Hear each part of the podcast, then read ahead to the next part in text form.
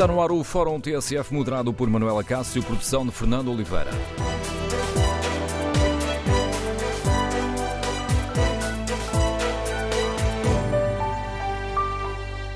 Bom dia. No Fórum TSF queremos ouvir a sua opinião. A derrocada num troço da Estrada Nacional 255 que liga Borba à Vila Viçosa deve ser vista como um caso isolado ou como um sinal de alerta? Como sintoma de um problema maior que pode atingir várias zonas do país? Que lições devemos tirar deste caso? Queremos ouvir a sua opinião no Fórum TSF. Eh, pode inscrever-se para o número de telefone 808-202-173. 808-202-173. Hoje o Jornal Público recorda-nos que um episódio semelhante aconteceu há alguns anos no troço de estrada que liga Vila Viçosa a Bencatel e não houve vítimas porque aconteceu por volta da meia-noite. A propósito do aluimento de ontem, os títulos dos jornais desta terça-feira falam-nos de uma tragédia anunciada, de um perigo de morte anunciado há quatro anos. E isto suscita a pergunta se o perigo estava identificado, por que é que não surgiu? Porquê é que não conseguimos evitar as tragédias anunciadas? Queremos ouvir a sua opinião no Fórum TSF. Que avaliação faz? Partimos deste caso de Borba para um olhar mais global. Que avaliação fazem os nossos ouvintes? O Estado está a cumprir a tarefa de fiscalizar as condições de segurança das estradas e pontes? A entrega de algumas destas infraestruturas às autarquias veio agravar a situação? Quando existem aqui eh, interesses económicos, a segurança das populações fica em segundo plano. Queremos ouvir a sua opinião. Número de telefone do Fórum 808-202-173. 808-202-173. Pode também participar no debate online, escrevendo a sua opinião sobre este tema no Facebook da TSF ou na página da TSF na internet.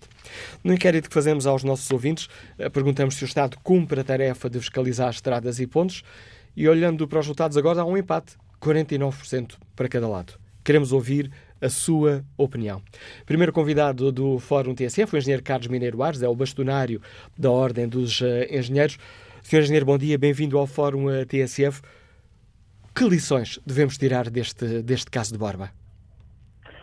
Vamos ver. Uh, eu realmente, eu realmente ontem, quando tomei conhecimento desta notícia, depois dos pormenores que estão em torno dela, eu fiquei, volto a dizer, estupefacto porque se fosse uma situação uh, não identificada e um risco não anunciado, eu diria que, pronto, uh, acontecem as coisas. Agora, numa situação destas em que uh, estava, estava identificado há mais de quatro anos já, e há quatro anos esta parte tinha havido diversos estudos, ainda ontem tive a oportunidade de ler um artigo de uma rádio local que dizia que a Direção Regional de Economia, até dizia que o Laboratório Nacional de Engenharia e Geologia eh, tinha feito um estudo que ainda não estava acabado, mas que já tinha concluído que havia ali um risco.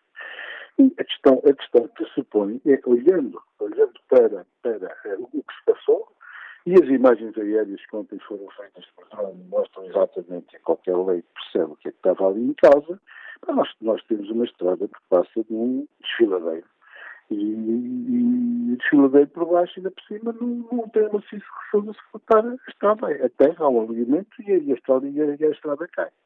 E, portanto, eu pergunto, eu pergunto é, é o seguinte, havendo um risco identificado e conhecido, porque aquilo era evidente, era evidente, pá, é que não houve uma, uma atuação? Porque é que não houve uma atuação? E há bocado dizia, e bem, que houve uma série de estradas nacionais que foram desclassificadas, que é a terminologia, e passaram de nacionais a municipais, e neste momento estão sob a alçada das câmaras municipais. As câmaras municipais, diga-se, eh, muitas delas não têm, não têm capacidade e não têm cotos técnicos adequados para exercer todas essas funções que têm nelas. Porque acontece que neste país há um tempo, esta parte, tudo que diz respeito à engenharia e o que diz respeito à, à, à valorização dos técnicos tem sido um bocado descartada em nome de poupanças que depois, se formos a contabilizar os custos destas decisões, vemos que o valor é altamente negativo. Se houvesse, Senhor Bastonário, a ligação por telemóvel não está aqui com, com, eh, não está nas melhores condições, por isso permita-me que, que relance aqui a pergunta para precisar a sua, se bem entendi o que nos está a dizer. Existe um déficit claro na fiscalização deste tipo de infraestruturas?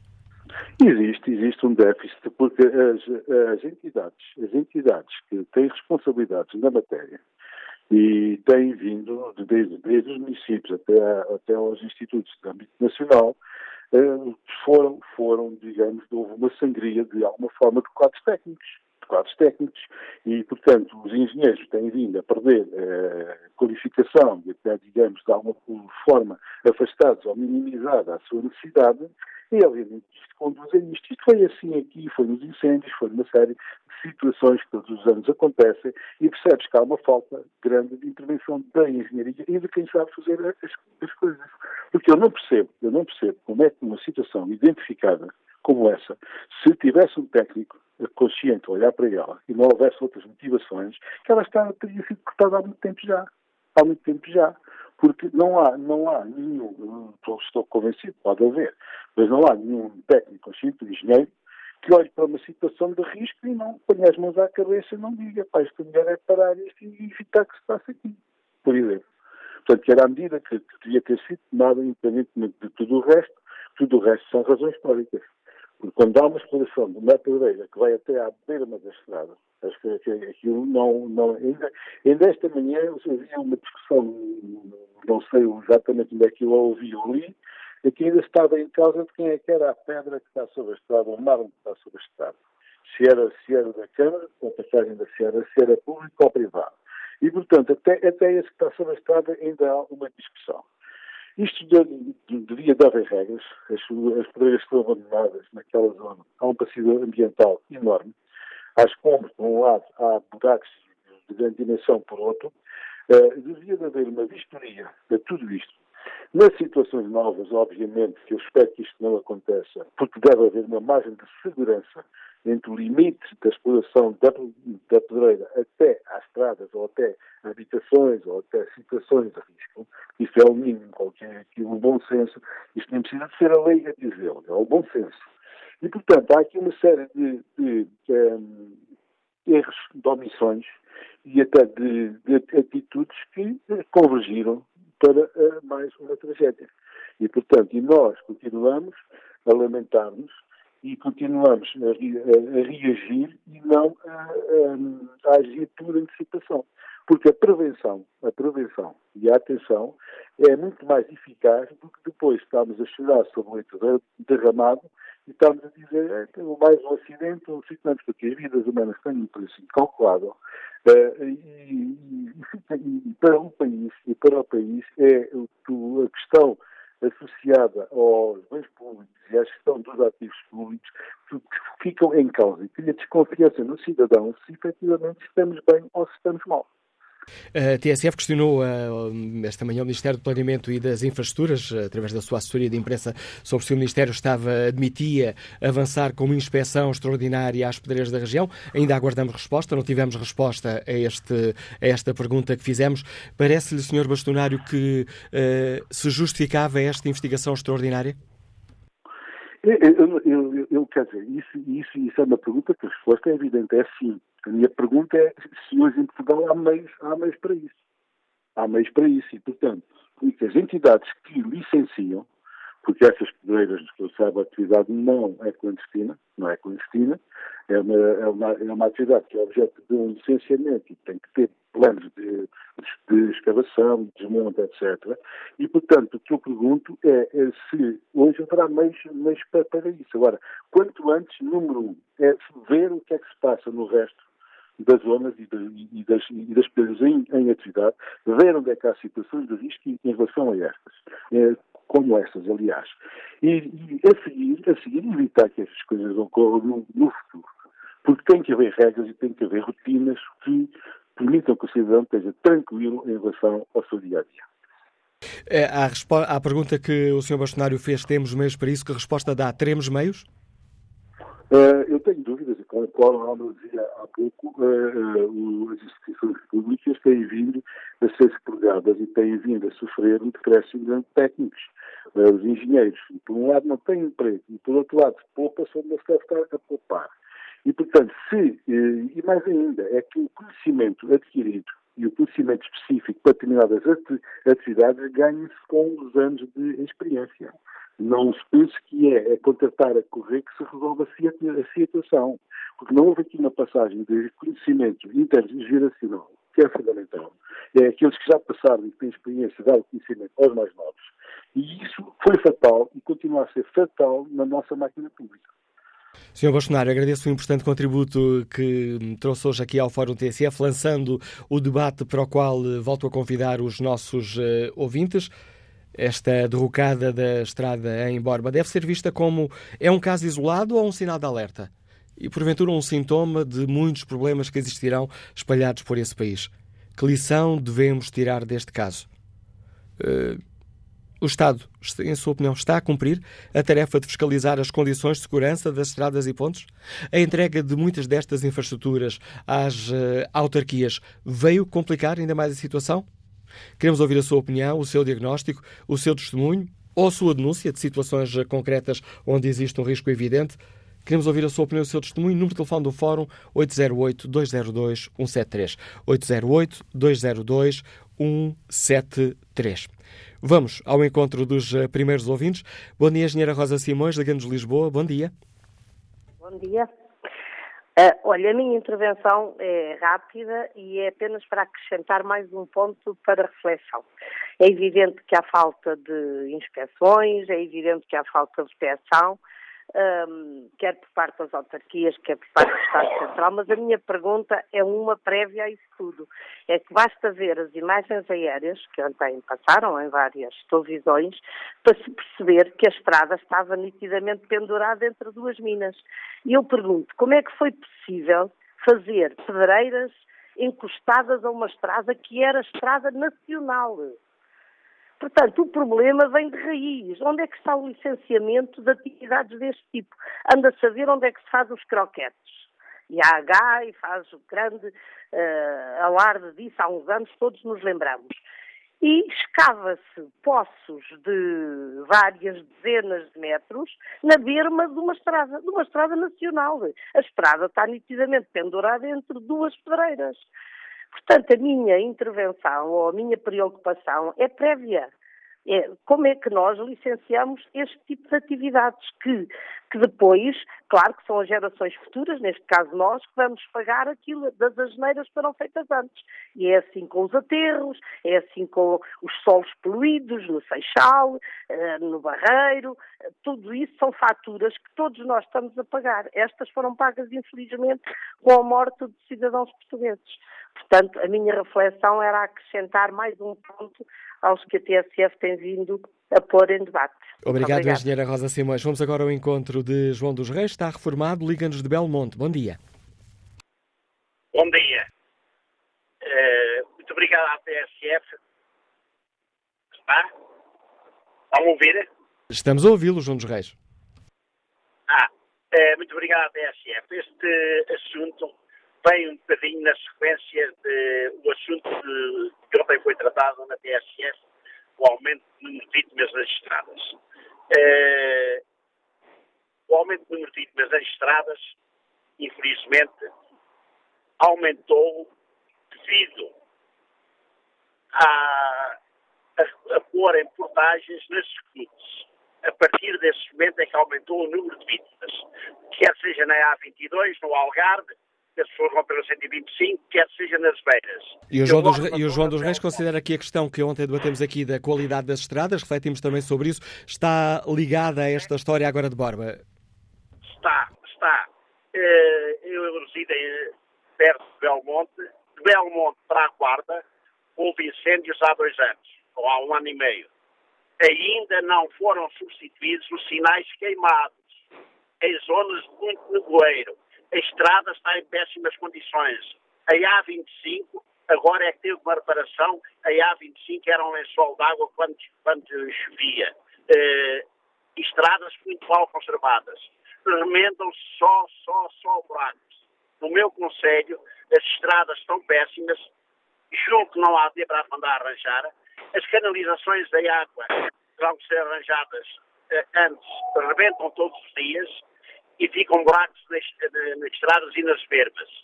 Uh, os canos da água ainda são de luz hálito, um amianto. Uh, amianto. Portanto, não vão ter uh, um piso na estrada sem terem primeiro canalização. Não vejo uh, maneira que isso seja feito a curto prazo. O que aconteceu ontem em Borba pode vir a acontecer amanhã noutro sítio, porque é muito bonito uh, os, os responsáveis políticos aparecerem na fotografia a cortar mato, a cortar coisas, isso é apenas dar um aspecto, bah, tapar um bocado os olhos ao povo. de maneira que andamos neste. O interior, as estradas estão numa miséria, com lençóis de água, e a, a tendência é piorarem e ninguém arranja nada. Muito obrigado. Uh, até à próxima. Eu é que agradeço o seu contributo e esses casos concretos que nos deu. João dos Reis, testemunho deste nosso ouvinte nos Liga de Belmonte. Que opinião têm os nossos ouvintes? Como é que devemos olhar para esta situação de Borba? Há duas pessoas, eh, dois, duas mortes confirmadas, suspeitas que existam quatro pessoas uh, desaparecidas. Devemos olhar para este caso como um caso isolado ou como um sinal de alerta, como um sintoma de que há um problema grave que precisamos eh, de resolver. Que avaliação fazem os nossos, uh, os nossos ouvintes? Uh, o Estado está a cumprir a tarefa de fiscalizar as condições de segurança das estradas e pontes? A entrega de muitas destas infraestruturas às uh, autarquias que se queixam de falta de meios veio agravar a situação? Pedimos aos nossos ouvintes que nos ajudem também a identificar um, uh, eventuais zonas onde há evidentes uh, situações de risco uh, que era urgente um, dar, deitar mão e tentar resolver antes que possamos estar confrontados com novas tragédias.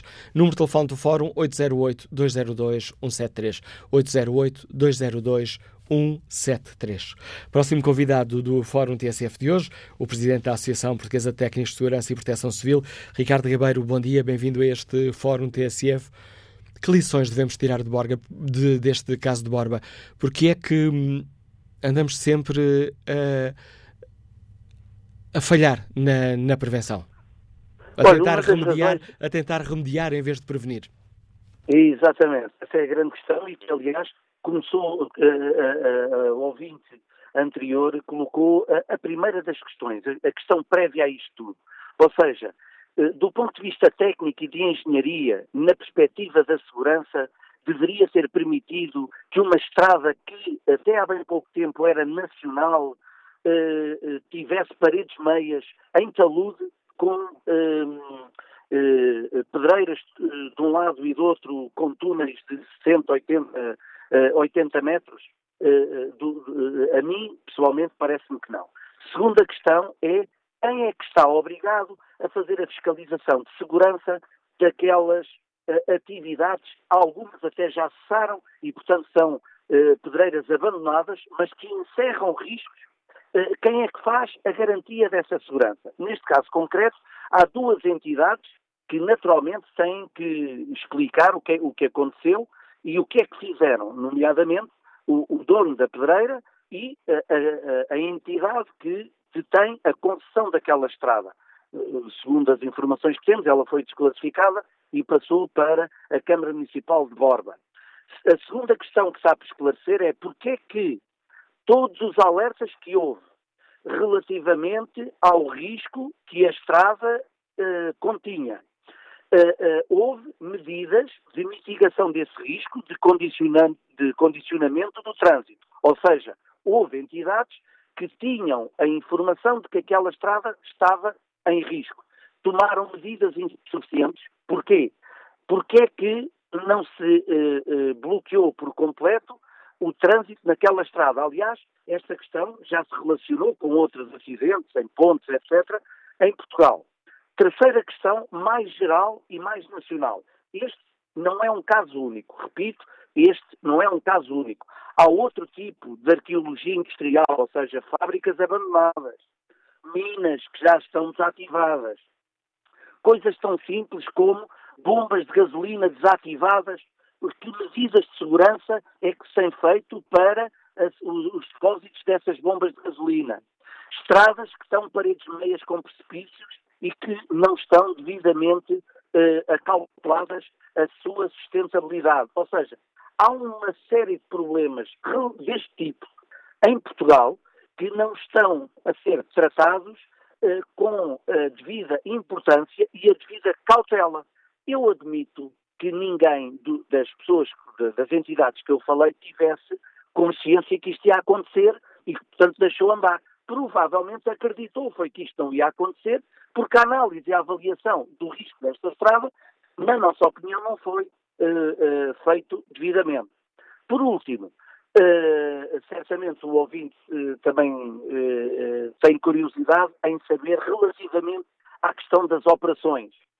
E, e, e, isto tem estado a ser debatido. Isto é uma, uma operação extremamente complexa. É uma operação que vai demorar certamente vários dias, se não mais do que uma semana. Tem uma série de variáveis que vão levar a decisões de risco calculado, nomeadamente o facto da instabilidade da, do que restou da estrada uh, uh, ser um problema grave, o facto das vítimas estarem subterradas e submersas dificulta o acesso e, por último, a mobilização e a atuação das equipas, nomeadamente as equipas de mergulhadores e a equipa de, de salvamento e de, de evacuação, que não sabemos se vai ser em vertical, em grande ângulo ou se vai ser por terra, que também uh, uh, têm uma série de condicionantes na sua atividade. Eu lembro que estão lá cerca de 200 mil metros cúbicos de água turva e que, portanto, tudo isto aumenta a complexidade. Esperemos que a meteorologia não venha ainda aumentar mais a complexidade desta operação. Obviamente, para terminar como, como, com o desafio que lançou na, na última frase que me disse, obviamente que houve aqui um problema de omissão, pelo menos adequada, das medidas de prevenção que se impunham para esta estrada. Mas a questão essencial é não deveria a mina ter chegado a paredes meias como a Estrada Nacional. Agradeço ao uh, Presidente da Associação Portuguesa de Técnicos de Segurança e Proteção Civil o contributo que trouxe também ao debate que fazemos no Fórum uh, eh, TSF. Vamos agora ao encontro de Henrique Pinto, assistente técnico que está em Coimbra. Bom dia. Ora, muito bom dia. Uh, em relação a este caso, vou começar por recordar há uns anos atrás da queda da ponte entre rios. pronto, foi uma negligência também, como tem havido muitas. Isso bem me lembra, como dizia Vitorino Médio, o senhor que agora é Presidente da Assembleia da República, que na altura era Ministro, responsável pela, por estas situações, disse que a culpa não ia morrer solteira. O certo é que esta culpa e tantas outras desgraças têm acontecido por inércia eh, dos sucessivos governos que tivemos, eh, que por acaso têm sido sempre os dois, não é? Eh, têm acontecido tragédias destas, muitas, muitas, muitas, e com mortes e não sei quantos. Portanto, a culpa tem morrido sempre solteira, acho que desta vez deveriam uh, apurar as responsabilidades e os verdadeiros responsáveis serem penalizados. Penalizados com prisão, com multas, fosse o que fosse ser, para sentir na pele, uh, não ia minimizar as mortes, mas iam sentir na pele que atuaram mal, trabalharam mal e são uns autênticos incompetentes. E são incompetentes porquê? Porque atrás disto está o, o interesse financeiro. E o interesse financeiro é que a mármore é uma coisa que dá dinheiro. Então, se dá dinheiro, vamos lá deixar aquele senhor trabalhar até chegar à estrada, porque se morrer alguém, que sou isso, não somos nós que vamos morrer, são as pessoas que lá passam. Pronto. Uh, em questão à estrada estar aberta, eu acho que aí, como se passaram para as autarquias as responsabilidades, a autarquia não tem condições para arranjar a estrada, certo? Tinha um, uma solução muito fácil, era fechar a estrada, até ter condições para arranjar. Portanto, eu, quero, eu vou ser curto e, e, e rápido, uh, quero frisar aqui que o que está à frente disto tudo são os interesses financeiros que levam à incompetência dos governos. Ah, e agora vamos assistir outra coisa. Vamos assistir o Sr. Presidente da República e o Sr. Primeiro-Ministro a ir ao local, muitos furiosos, a dizer que lamentam. O certo é que esses políticos, desde 25 de abril para cá, nunca fizeram nada a favor das populações. Neste caso e noutros tantos que a gente sabe. Portanto, acho que devem ser responsabilizados, apurar quem é o responsável daquilo, ou quem são os responsáveis, e essas pessoas serem penalizadas e vir a TSF dizer assim, olha, foi preso fulano assim assim, e fulano assim assim, e fulano assim assim, porque cometeram um homicídio. Obrigado, Pronto, Henrique e... Pinto, pela, pela sua participação e por esse desafio que, que deixa. Fernando Figueiredo está já reformado, escuta-nos em Alcobaça, bom dia. Olá, bom dia. Estou? Estamos a ouvi-lo. Bom dia, Fernando Figueiredo. Bom dia. Bem, a minha intervenção vai ser muito curta e vai ser assim. Uh, agora vai, vai haver um inquérito de norma e vai-se concluir que o culpado disto era o cantoneiro lá da, da autarquia de Borba ou outro semelhante e os tubarões vão, parar, vão passar indefesos nisto tudo. Agora, há aqui uma questão, uh, que é assim, o lucro foi dos privados. Agora anda-se aqui a debater quem é que é o responsável, quem é que é o culpado, quem é isso, quem é aquilo, sim senhor. Mas atenção, aquilo deu dinheiro aos privados. Eu não tenho nada contra os privados, antes pelo contrário. Mas houve pessoas que se encheram de dinheiro à conta daquilo. E agora é o Estado que vai ter que pagar as indemnizações que houver, a, a, a, a reconstrução da estrada, etc, etc, etc. Era só isto que eu queria deixar aqui à reflexão. E, e os meus sentimentos, como é óbvio, para quem neste momento está tudo. Muito obrigado pela vossa atenção. Obrigado pela sua participação no fórum, Fernando eh, Figueiredo. Espreito aqui o debate online. Um, uh, Fernando eh, Portela Pereira participa neste debate que hoje aqui fazemos com esta opinião. Um, Apenas conheci esta estrada este ano na volta a Portugal em eh, bicicleta. As imagens impressionavam, mas não foi apenas a, a espetacularidade do cenário que me chamou a atenção. O perigo também me saltou à vista. Uma estrada sob uma estreita parede de mármore natural que é fraturada e cujas fraturas são colmatadas com terra-roça, com abismos gigantescos de ambos os lados. O perigo, escreve Estelão Portela Pereira, e cada vez que escreve aqui perigo, escreve a palavra em maiúsculas, o perigo quase todos o viam, mas o maior problema foram as nossas autoridades, locais ou nacionais, não terem visto ou terem ignorado o risco. É por causa disto que a nossa proteção civil tem de mudar completamente, quer a nível nacional, quer a nível local. Próximo convidado do uh, Fórum uh, TSF, Vice-Presidente da Associação Nacional de Municípios, uh, Ribal Esteves. Bom dia, bem-vindo a este debate. Já o escutámos esta na manhã TSF, alertar aqui para o problema das uh, autarquias e gostava de aprofundar um pouco essa questão aqui, nesta, aqui no Fórum TSF. As autarquias receberam várias estradas, que eram estradas nacionais, foram desclassificadas, passaram para as autarquias. Essa, esta passagem veio complicar as tarefas de manutenção desta, destas infraestruturas, Sr. Presidente? Muito bom dia, bom dia ao Fórum. Uh, obviamente que, que a Sport é assim, no entanto, uh, essa transferência de responsabilidades de Estados nacionais, geridas por aquela que é hoje a infraestruturas de Portugal, pela já antigamente, uh, assumida pelas câmaras, obviamente que são atos conscientes e quem recebe uma infraestrutura desta natureza tem consciência que a sua manutenção custa dinheiro. É verdade que, ao longo dos anos, existiram transferências bem feitas, em que a, a, a estrada foi entregue ou depois de operações de qualificação pesadas, grandes, ou com a entrega de dotações financeiras para que as câmaras, ao receberem essas estradas, pudessem fazer os investimentos de qualificação necessários, que obviamente tinham uma vida útil, 10, 15 anos, e obviamente depois tinham que continuar a ter investimento, mas também é verdade, e temos casos desses por todo o país, eu nem sequer preciso sair da Aveiro, município que presido, em que as estradas foram entregues e, e foram recebidas. O ato, obviamente, é, é das duas entidades, uh, sem esse cuidado. Estradas em mau estado, uh, que foram entregues sem dotação financeira e que, obviamente, depois não havia, não houve, e em muitos casos ainda não há, capacidade financeira para fazer a sua qualificação. Aqui em Aveiro temos uma velha estrada, a 109, que atravessa o país quase todo, uh, e que foi recebida sem qualquer contrapartida, e que nós, em três anos, estamos a investir 6 milhões de euros para pormos a estrada em condições. Permita-me permita, uma... permita interromper para especificar aqui uma questão que imagino que esteja a causar surpresa a muitos dos nossos ouvintes. Então, mas os autarcas receberam estas estradas sem envelope financeiro, sem comparticipação? Porquê? O que é que os levou a fazer isto? Que aparentemente contaria todas as regras da gestão. Claro que sim, ouça, não, repito, não preciso, eu fui presidente da Câmara de Ilha, que é vizinha da Aveiro, e quando recebi, uh, em nome da Câmara de Ilha, quando recebi a Estrada Nacional 109, recebi com contrapartidas financeiras, com fundos comunitários para construir uma variante a essa, a essa estrada. A estrada foi qualificada num projeto realizado pela JAI, eh, com participado financeiramente, portanto foi assim.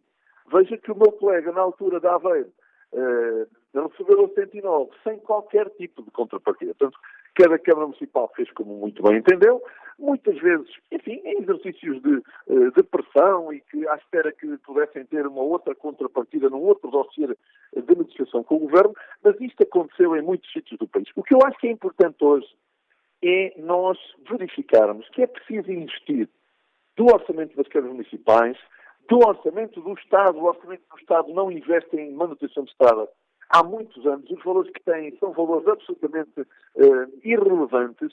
O plano de investimentos da, das infraestruturas de Portugal vem, é, é, é, de muito pequena dimensão e vem sendo adiado, sistematicamente adiado, por todo o lado.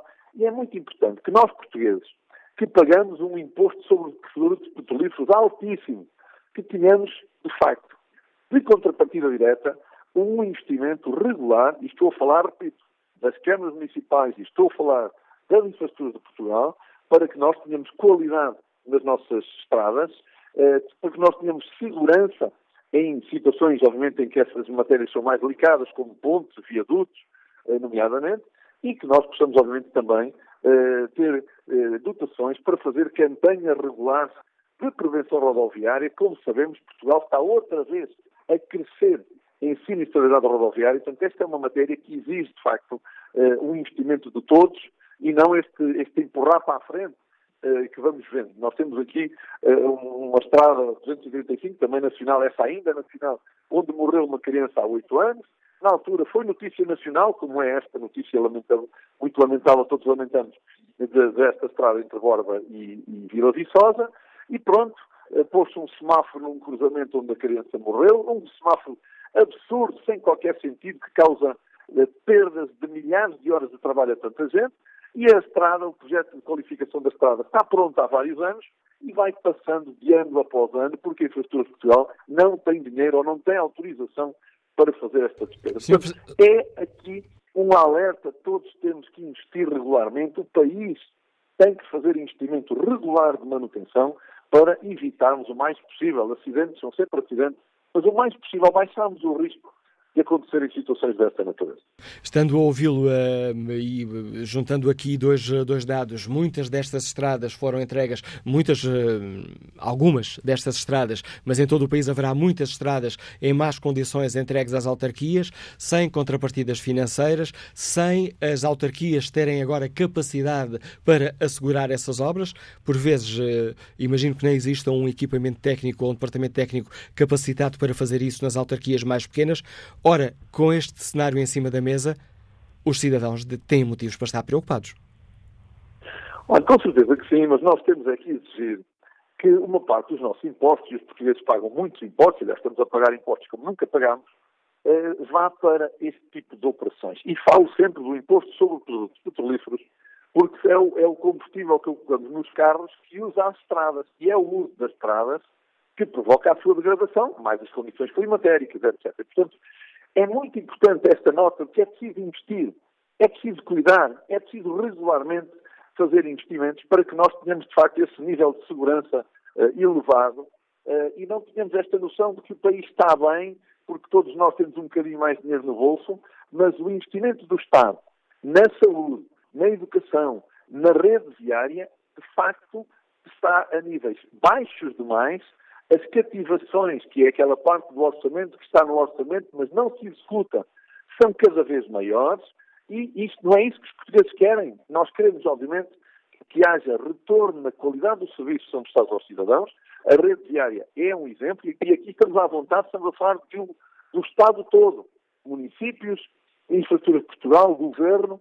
Em algumas situações é preciso voltar a usar fundos comunitários para qualificar as estradas, porque passou a ser proibido usar fundos comunitários e essa nota tem também que ser corrigida, porque há necessidade de dotações financeiras que provenham de fundos comunitários para resolver problemas que, eh, que são eh, um pouco, que existem um pouco por todo o país, eh, que são conhecidos, as câmaras têm o cadastro, as infraestruturas de Portugal têm o cadastro, não há é instrumento financeiro. Portanto, é preciso um plano de intervenção com urgência e, por exemplo, eu só um exemplo, o processo da descentralização, que está neste momento a acabar e tem corrido globalmente bem entre o Governo e a ANP, o dossiê das estradas, em que queríamos desclassificar, passar mais uns milhares de quilómetros de estradas nacionais para as câmaras, teve que ser eh, posto de lado porque o Governo não tem dotação no Orçamento do Estado para recebermos as estradas com a devida dotação financeira.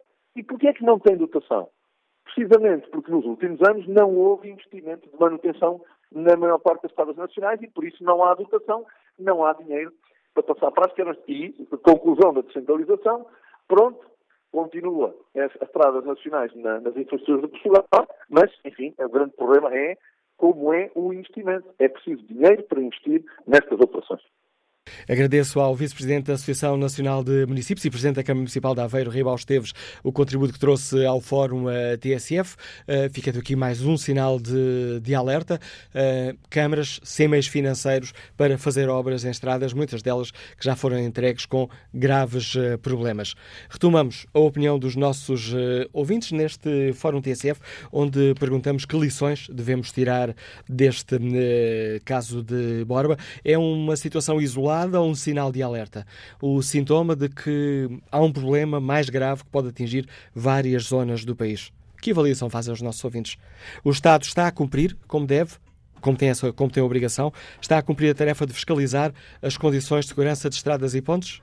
Número de telefone do Fórum 808-202-173. 808-202-173. José Vicente está aposentado, Liga-nos de Lisboa. Bom dia.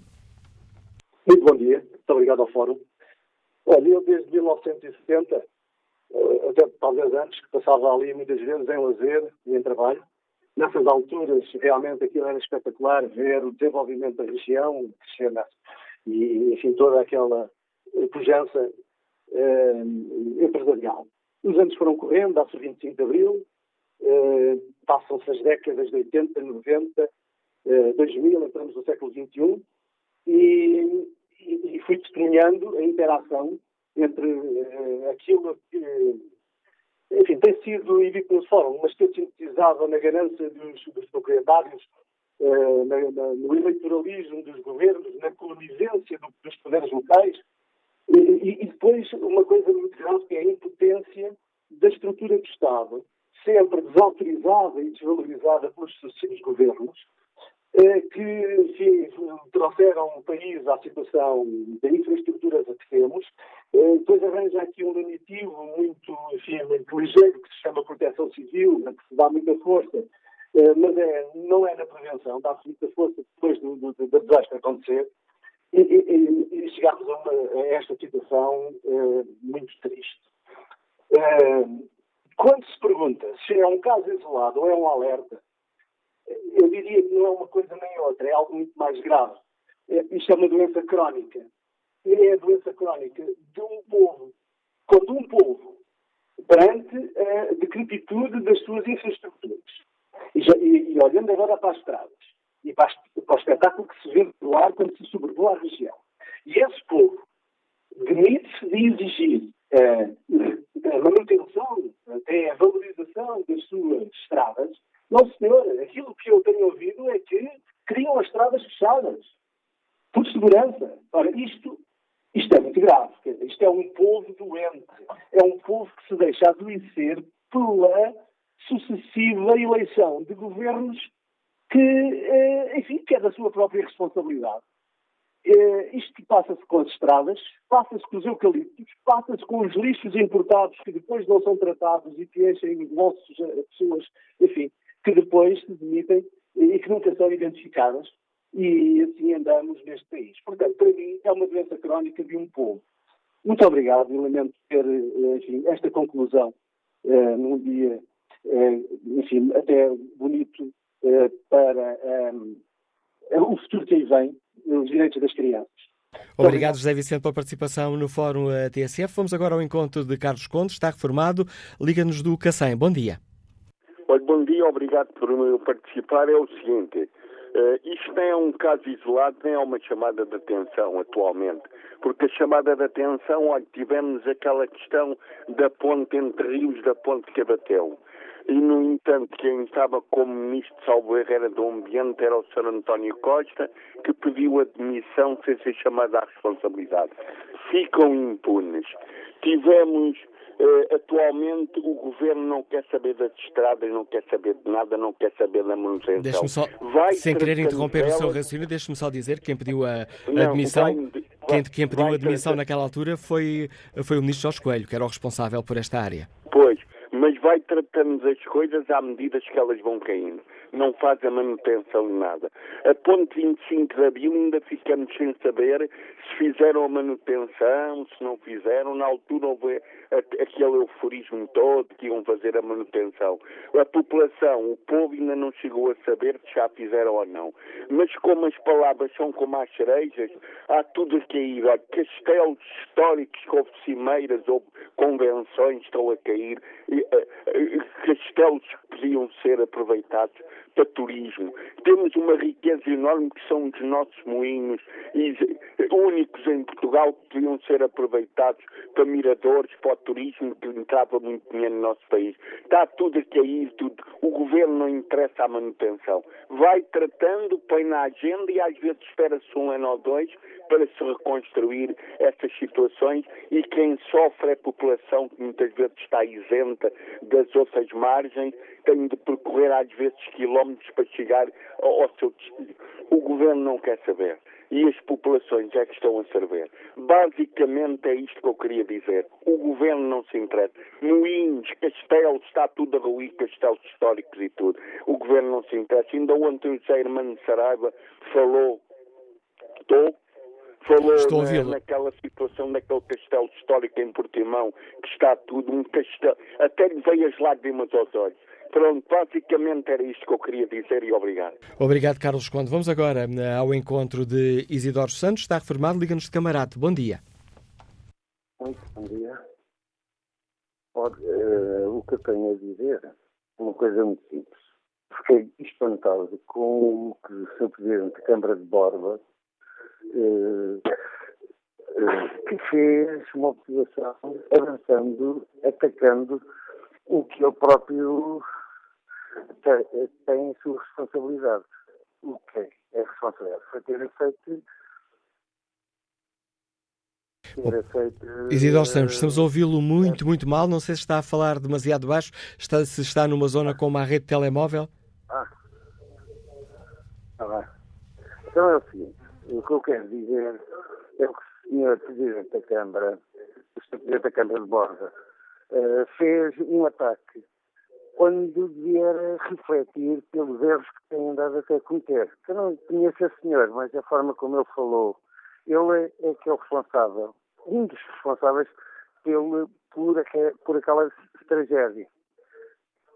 Porque as câmaras não têm que aceitar uh, novos no, novas funções que são deveres do próprio organismo do Estado. Obrigado, Isidoro Santos, pela participação neste Fórum TSF, que hoje uh, tem um pouco mais espaço do que é habitual. Hoje não há aqui, não fazemos a uh, interrupção que costumamos fazer para os noticiários. Há aqui um problema técnico que uh, acaba por favorecer o Fórum TSF, dando-nos mais tempo para debate. Queremos, no Fórum TSF, ouvir a sua opinião.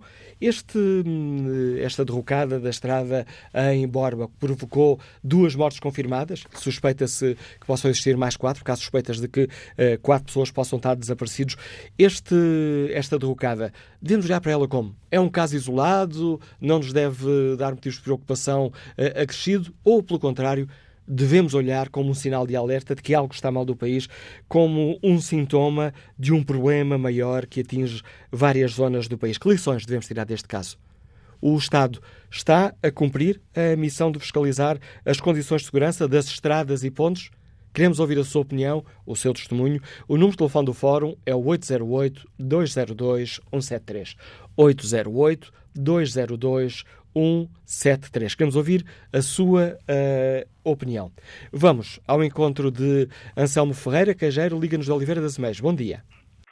Bom dia e obrigado pela atenção. É assim, eh, eu sou aqui da freguesia de Ocela, do Oliveira das Meias, e acontece que eu moro aqui entre duas pontes sobre o rio Caima. Isto é, são pontes já muito antigas que não passam um para o outro. E então acontece que, a quando a derrocada da ponte lá em Castelo de Paiva, a Câmara Municipal mandou aqui fazer uma vestoria às pontes. O que eles entenderam que ela estava fragilizada e botaram lá um sinal proibido a pesados. O que é que acontece? Até agora ainda estão as pontes por resolver. Tá? Ora bem, quando há alguma coisa, meu, na minha maneira de ver, que corre perigo, deve-se dar como prioridade. Não é deixar arrastar, botar a cordinha em cima da vaca e deixar a vaquinha ir para onde ela quer. Ora, isso não é correto. Pronto. É, isto deve de haver é, responsabilidade, as pessoas devem ser responsáveis por aquilo que faz, para que os nossos impostos não sejam em vão. Senão andamos aqui a, tra a trabalhar, trabalha que vai para Carvalho, isso não dá nada. Vocês estão a ouvir? Estamos a ouvi-lo, Anselmo Ferreira. Ah, pronto. Então, olha, e então, ora bem, isto também não vale nada aquilo que eu estou a dizer. Só que é um alerta para que alguém ouça e seja. Porque se as pessoas não tocam chuncolho, ninguém sabe de nada. Está a ver a ideia? Fica clara a sua ideia, Anselmo Ferreira. Obrigado pela participação no Fórum TSF, testemunho deste cajé que nos liga de Oliveira das Meias. Vamos agora até à Covilhã escutar José Duarte, que está já aposentado. Bom dia. Bom dia. Antes de mais, um cumprimento a todos os profissionais do TSF e ao Fórum, a todos aqueles que neste momento estão em linha e a ouvir. É bom, a minha intervenção tem, eh, pronto, tem, é no seguimento das intervenções que têm sido feitas e quero desde já corroborar por inteiro as palavras daquela primeira interveniente, uma senhora engenheira, suponho que até foi, era de Cascais ou de Cascavel. Engenheira Rosa Simões. Exatamente, a engenheira Rosa Simões, quero corroborar inteiramente o que ela afirmou, na medida em que é impensável, ou por outro, devia ser completamente eh, impensável eh, trabalhar, eh, escavar junto a uma estrada nacional e com todos os perigos que isso acarreta. A pergunta do TSF tinha a ver, fundamentalmente, que saber se isto era um sintoma ou se é um caso isolado. Não, isto é um sintoma da degradação do património público, nomeadamente das estradas, e também é um sintoma da incúria dos poderes públicos quanto à manutenção destas estradas. E eh, este caso, pronto, é um caso grave, não é? Mas há outros casos que são muito menos graves, mas também afetam a vida dos cidadãos. Eu vou dar um, um exemplo, um exemplo do local onde eu vivo. Uh, aqui na, portanto, eu vivo aqui na Covilhã e agora beneficiaram a Estrada Nacional 18. Beneficiaram muito bem, ela estava a precisar de ser beneficiada, só que uh, deitaram, portanto, o asfalto bituminoso, mas a sinalização horizontal, ou seja, aquela que faz a delimitação do, das bermas da estrada e que faz, portanto, eh, sinaliza o eixo central, essa não está feita. E aquilo é negro, é escuro. É uma pessoa à noite, com os encadeamentos dos faróis dos outros uh, condutores, uh, tem medo de circular ali, porque pode sair fora da berma, pode haver ali um acidente. Portanto, não há sinalização uh, que indica quem circula qual é o limite da estrada, qual é o centro da estrada. Ehm, por exemplo, outra situação que acontece também por aqui, e nomeadamente no Conselho de Pinhal, é que eh, as, as, as valetas, portanto, de escoamento das águas pluviais, estão completamente entupidas. Eh, eh, os arbustos, as ervas e essas chegam à estrada, portanto, as silvas, portanto, há uma incúria permanente. Mas há uma coisa que eu queria dizer, e só para terminar. Como é que é possível haver esta, toda esta incúria quando as câmaras municipais que eu agora, portanto, falo mais das câmaras municipais, mas também poderia falar, obviamente, do governo do Poder Central, gastam rios de dinheiros em festas hein, para, obviamente, comemorar ou celebrar acontecimentos locais, mas é um exagero muitas vezes o dinheiro que se gasta e, obviamente, que se gastando num lado, falta para outro. Portanto, o que eu queria testemunhar era precisamente isto. Muito obrigado e muito bom dia. Obrigado, José Eduardo. Vamos agora escutar a professora Maria Ferreira, que nos liga de Guimarães. Bom dia. Nos liga de Guimarães. Bom dia. Bom dia. Estou. Bom dia, professora. Estamos a ouvi-la. Bom dia ao Fórum. Eu apenas queria dizer que, é assim, isto não, infelizmente não é uma situação isolada.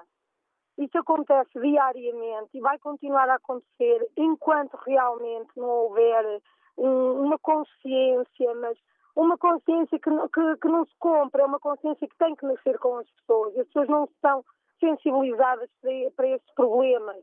E a natureza dá-nos tudo e a natureza também nos tira.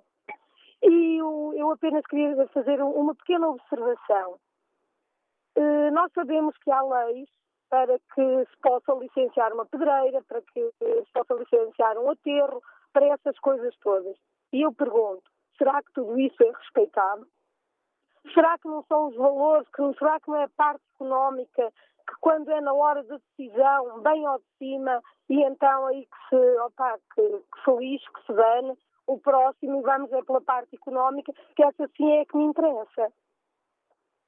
É de lamentar que em pleno século XXI eh, a gente olhe para o país e, e veja tudo a ir embora, tudo o que é património e a parte natural também é património e nós não vemos qualquer tipo de respeito. Não vemos respeito pela natureza, não vemos respeito pela vida humana, porque é assim, foram aqueles dois trabalhadores que morreram, infelizmente, e amanhã vão morrer outros, porque é assim, não há fiscalização. Não há fiscalização e não há, não há sensibilidade para tratar destes assuntos. É só isso que eu queria dizer. Muito obrigada e um resto de bom dia. Obrigado, Maria Ferreira. Vamos agora escutar o gestor comercial Paulo Cabral, que nos liga de Sintra. Bom dia. Muito bom dia ao Fórum e a todos os participantes. Eh, eu só quero referir que uh, o que aconteceu não é nada de, de, imprevisto, é uma situação bastante prevista pela incúria que existe nas câmaras municipais.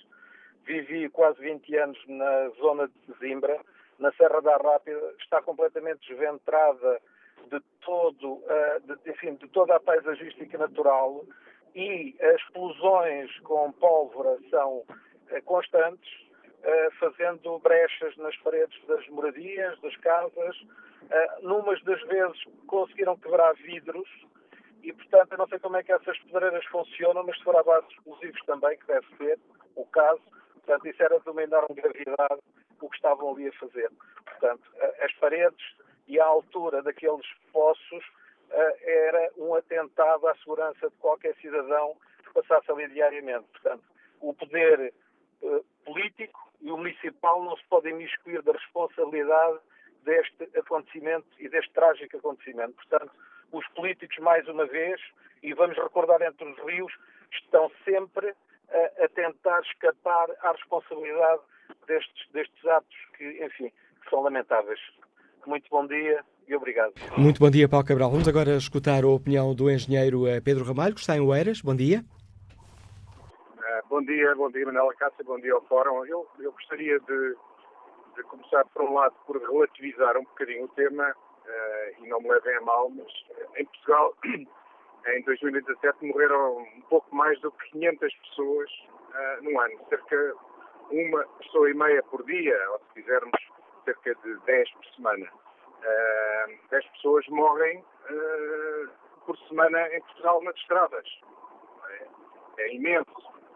Porém, há, não chega a 20 anos, no início do século XXI, morriam três vezes mais, 300, morriam 1.600 ou 1.800. É verdade, eu julgo que foi esta semana que o Manuel Acácio promoveu um fórum sobre, sobre o, o aumento da, da sinistralidade, mas a verdade é que muito foi feito para conter, uh, digamos, a tragédia.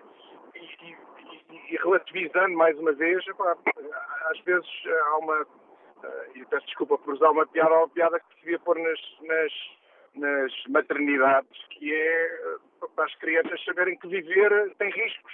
Uh, e, portanto, o risco e, e os acidentes acontecem, é são coisas que acontecem na natureza. E isto, isto para, para não entrarmos já naquele típico lançar gasolina sobre a fogueira que é Portugal é a maior desgraça do mundo e estamos uh, uh, quase à beira do, da catástrofe e do, e do, e, do fim do mundo. Enfim, do, o, o, o, agora, para o caso concreto, um, houve uma decisão que me parece correta de trazer a responsabilidade mais para perto dos cidadãos, ou seja, mais para, as, para os municípios, para as freguesias, e julgo que aqui há um caso uh, mais ou menos evidente de alguma falta de, de, cuidado, embora eu não conheça uh, em detalhe, mas uh, parece-me que há aqui uh, que verificar se não era uh, previsível a situação, pelo que eu ouvi dizer, já haveria algum, algum sinal de que um, uma catástrofe poderia acontecer. Mas o, o, a, minha, a minha questão é um bocadinho diferente. É que nós pagamos todos os anos cerca de 6 mil milhões de euros de impostos associados ao automóvel, entre ISV, eh, imposto sobre os produtos petrolíferos, o IVA associado às atividades uh, relacionadas com o automóvel, e desses 6 mil milhões, uh, vamos a ver, olhando para as contas, cerca de um, não, não chega a mil milhões, são reinvestidos na segurança, nas infraestruturas, na, na, nas estradas, nas, nas na, na, manutenção e na construção, quando necessário, uh, dessas estradas. É, é, importante relembrar que nós uh, passamos de sermos do, do terceiro mundo para sermos o, um dos países com mais quilómetros de autoestrada por habitante e, portanto, também não podemos entrar naquele, naquele típico português de agora está tudo mal porque morreram duas pessoas e se calhar há mais quatro que, que tiveram um azar monumental de estar no sítio errado à hora errada. Agora, há uma coisa que é evidente é que nós, enquanto cidadãos, pagamos ao nosso condomínio chamado Estado uma, uma, uma verba inacreditável relacionada com o automóvel, mas depois quem recebe essas verbas não sabe priorizar, não, não, não, não tem o respeito pelos cidadãos para garantir aquilo que é básico. Nós há um ano e meio e há um ano tivemos a desgraça que foi relativamente aos incêndios, uma parte até também relacionada com a falta de cuidado uh, na, na, gestão da, da rodovia. Mas uh, um ano depois voltamos a ter um, um, um caso em que pá, tudo indica que houve incúria que houve há observatórios para a unha do pé encravada, há observatórios para aquilo, para aquilo outro, há dinheiro para tudo, para 51 coisas, para coisas básicas, como a segurança dos cidadãos. Não há dinheiro, porque não é prioritário, porque isso não dá votos. O que dá votos é, é, é, é, é palhaçada. E, eu acho que isto é um, acho que é um, um, um, um chamamento, um, um alerta para, se calhar, convinha voltarmos aos básicos e ver quais são as tarefas fundamentais do Estado, uh, neste caso, de identificar situações de risco e, e, e, e, definir quem é que tem as melhores condições para, para, para as mitigar. Obrigado, Pedro Ramalho, pelo contributo uh, que deixa aqui no Fórum TSF. Vamos agora ao encontro do Engenheiro Civil Américo Trindade, que nos escuta em Lisboa. Bom dia, Sr. Engenheiro. Bom dia, tudo bem. Estive a ouvir com atenção todo o Fórum e já queria começar por uh, pegar alguém que disse uh, do que aconteceu nas pedreiras de Zimba Pronto, tem um pouquinho a ver com isto, falarei a seguir. Do ponto de vista da engenharia, o que acontece é que uh, as estruturas uh, de uma demolição as que mais danos e mais mortes causam. E as pessoas não encaram a escavação como sendo uma demolição, mas é. Uh, o terreno está lá e eu começo a tirar pedaços e esses pedaços vão criar depois uma nova estrutura que fica instável pelo pedaço que saiu e teremos que pensar as consequências disso. Ora, aqui não foi feito isso, quer dizer, foram escavados. Eh, o facto de ter chegado junto à estrada não era importante se tivesse sido feita uma contenção adequada àquela empena, à, parede que ficou suportando a escada. Portanto, do ponto de vista de engenharia, aqui não haverá surpresas. Do ponto de vista de uh, como funcionam estas estruturas, um, eu que agora vou pegar na, na área dos explosivos, eh, tenho feito várias demolições com explosivos, denominadas normalmente implosões, em que a sequência é nós em milésimos de segundo tiramos alguns apoios, a estrutura diz eu já não tenho aquele apoio, vai procurar apoio no seguinte, que entretanto também sai, e quando tiramos o último apoio, a estrutura cai. Mas as quantidades que se usam, perfeitamente racionais. Portanto, aquele nosso ouvinte que disse que as pedreiras uh, em Sesimbra tinham provocado danos foi única e exclusivamente porque os técnicos que usaram esses explosivos usaram em quantidades absurdas. Isto é, além de partir as pedras, que era o objetivo, partiram os vizinhos também. Isso é técnica, isso é conhecimento, não, não há nenhuma surpresa. Voltando ao caso concreto, eh, o que sucede é que realmente todas as indicações eh, possíveis de ver, até por um leigo, indicavam que um acidente era provável. A questão é porque é que não se interditou a estrada, e, e porque é que chegámos a este estado limite.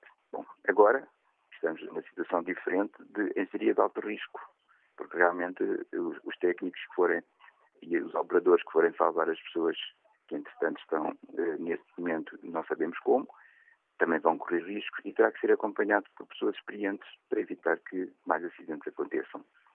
Do ponto de vista da engenharia, não há grandes novidades. Quer dizer, aqui as estruturas têm leis muito rígidas e quando nós não respeitamos, sucede exatamente o que sucedeu neste caso. Obrigado pelo seu contributo para este Fórum TSF Engenheiro Américo Trindade. Espreito aqui o debate eh, online. Vítor Braga responde à pergunta que fazemos, eh, dizendo isolado, caso isolado, ultimamente têm sido desgraças, agora que estamos com a economia pujante, os quadros a aumentar, tiram de um lado para pôr no outro. Fernando Fernandes escreve que as autarquias não têm moral para dizer que não têm dinheiro para a manutenção das estradas. As autarquias cobram milhões de euros em impostos, taxas e desbaratam esse dinheiro em coisas que são secundárias. Marco Cunha deixa-nos um testemunho. Passei bastantes vezes nessa estrada, que hum, agora foi eh, onde houve uma derrocada. Nunca me tinha apercebido do perigo letal. Quanto ao inquérito que está na página da TSF, perguntamos aos nossos ouvintes, partindo deste caso de Borba, se o Estado cumpre a tarefa de fiscalizar estradas e pontes. 67% dos ouvintes responde não. Vamos agora à análise do uh, Paulo Baldec, mentor política nacional da TSF. Bom dia, Paulo. O Estado dia, está a cumprir esta tarefa não, é evidente que não. É evidente que não, senão a, a estrada uh, ela poderia cair na mesma, não é? Uh, caía sem que as pessoas estivessem lá a passar. Uh, se o Estado estivesse a cumprir uh, a sua função de fiscalização e de manutenção das infraestruturas, obviamente que isto não teria acontecido da forma que, que aconteceu. Isto leva-nos para um outro ponto, que é a da desresponsabilização, o passa-culpas. O ninguém, ou, ou melhor, ninguém é culpado porque uh, cada um fez a parte que tinha que fazer, exceto no exato momento em que quem tinha que arranjar a estrada não tinha capacidade para o fazer legalmente fez, mas não tinha uh, uh, não fez, portanto, o, o, o que lhe estava a ser pedido uh, por quem passa ali naquela estrada a toda a hora, simplesmente porque não tinha o dinheiro necessário para arranjar aquela estrada. a questão é, mas podia ter mandado fechar para que ninguém passasse, exigindo do Poder Central o dinheiro para arranjar a estrada. Estamos aqui eh, confrontados com uma situação onde houve estradas que foram desclassificadas, eh, passadas eh, de, eh, do IP para as autarquias alguns casos, como ouvimos há pouco denunciar Ribal Esteves, o Vice-Presidente da Associação Nacional de Municípios, os autarcas receberam essas estradas sem uma contrapartida financeira. E agora estamos aqui confrontados com uma situação em que o Estado acaba de dizer, as infraestruturas de Portugal acabam por dizer não é com estas frases, permite-me aqui a facilidade de expressão, mas uh, não somos nós, o problema não é nosso, não somos nós que temos a responsabilidade por essas estradas. E ouvimos a autarquias dizer não tem dinheiro para fazer obras. Pois, era o que eu estava a dizer, a questão de, de desresponsabilização Uh, nós compreendemos, uh, conseguimos compreender os argumentos de cada um. Uh, a Estradas de Portugal deixou de ser responsável pela vigilância e manutenção daquela estrada. A autarquia passou a ser responsável, mas não tinha dinheiro. Isto leva-nos para um outro ponto, que é, aliás, uma das grandes questões políticas do momento, que é o pacote da descentralização que fez com que o PSD se aproximasse do PS para fazer um acordo que, mesmo à esquerda, tinha problemas para, para avançar. e os autarcas autarcas vão dizendo, vezes sem conta, para que a descentralização uh, se ficam com as competências e a seguir uh, não ficam com os meios para cumprir essas competências.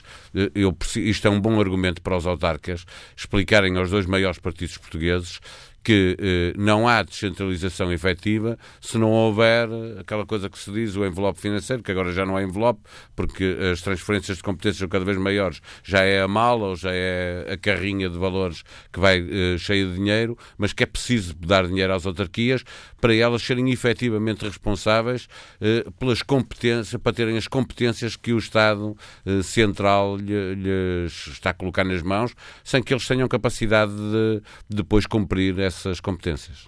Olhando para esta situação com que estamos confrontados, enquanto cidadão, estás preocupado? Claro, foi naquela estrada. Uh, olha, vou dar um exemplo. Eu vou para a Guarda uh, este fim de semana uh, e vou para um sítio da Guarda, vou passar por várias estradas nacionais. claro que me preocupa saber que há estradas em Portugal, uh, eu presumo que isto não acontece nas autoestradas, quando andamos nas autoestradas não temos aí grande uh, problema, mas preocupa-me saber que há uh, estradas com Uh, que, eu, que eu não faço a mínima ideia, que eu, se não sei, não faço a mínima ideia, mesmo se daqui para a Guarda, para, para onde eu tenho que ir com as minhas filhas, uh, se eu uh, se não vou passar por alguma estrada que esteja nas condições desta. Não faço ideia. e, obviamente, acontece-me a mim, como acontece a toda a gente, que assim que há uma tragédia destas, nós ficamos a pensar mais vezes se uh, é aquela a única estrada que estava assim ou o país tem N estradas que estavam assim. Como foi quando foi a ponte de, de, entre os rios, como é cada vez que acontece uma tragédia destas que nós sabemos que podia ter sido evitada. E cada vez que existe uma tragédia destas, descobrimos que há fragilidades neste papel do Estado. Ainda há pouco um ouvinte recordava, foi assim na, na ponte Índice Ribeira entre os rios, foi assim nos incêndios, é assim agora. Estamos aqui muitas vezes, e eu estou a perguntar aos ouvintes se o Estado está a cumprir esta função. Estamos aqui a falar do papel do governo, do papel das autarquias e os partidos no Parlamento. Eh, deviam estar mais atentos. Nós temos falado, e os partidos têm falado eh, muitas vezes sobre, neste caso é sobre infraestruturas, eh, mas nós temos falado muitas vezes sobre dizer e bater na madeira, como se faz muito portuguesmente, para que não aconteça, é, nós não sabemos, já aqui discutimos muitas vezes, as escolas que não são arranjadas e que chove e que o telhado está para cair. Se um dia um telhado, um telhado cai, das, daquelas escolas que já discutimos aqui no, no fórum. Uh, e também já discutimos uh, a falta de investimentos nos hospitais e o que está a acontecer com o Serviço Nacional de Saúde. Isso um dia, isso um dia quer dizer, não, nem sabemos se não está a acontecer. E se o Serviço Nacional de Saúde não está a falhar muitas vezes porque não há o investimento necessário e e, como não é um investimento, não é um falhanço daqueles evidentes, eh, é coisas que vão acontecendo porque não, não está a funcionar como deve ser, eh, e se muitas pessoas não estão a ser salvas e até podiam ser salvas.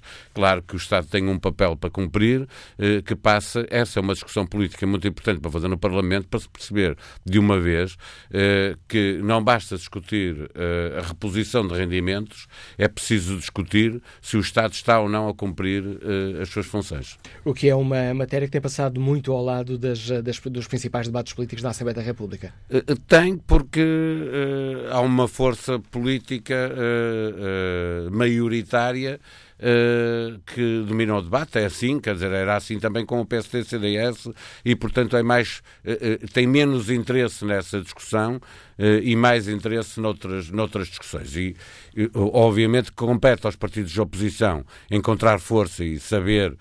Uma das críticas que se faz ao PSD é o de não ser capaz de colocar no debate público este tipo de questões.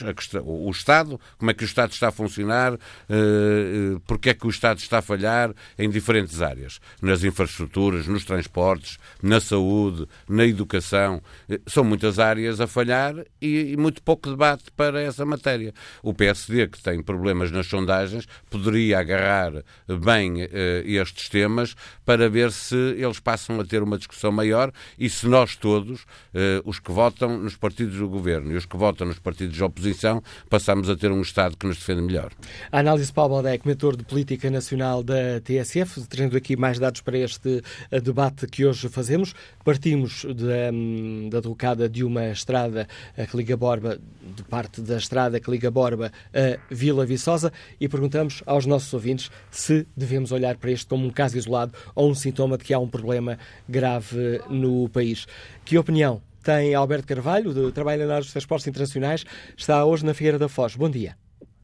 Bom dia, muito obrigado por, eh, por participar.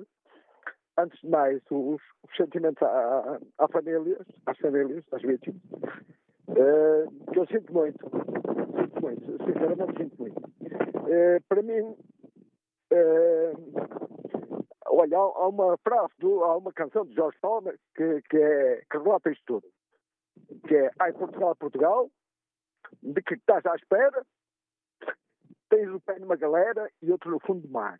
É isto que nós, nós vivemos. Vivemos rigorosamente isto. Eu peço desculpa que estou um bocado emocionado.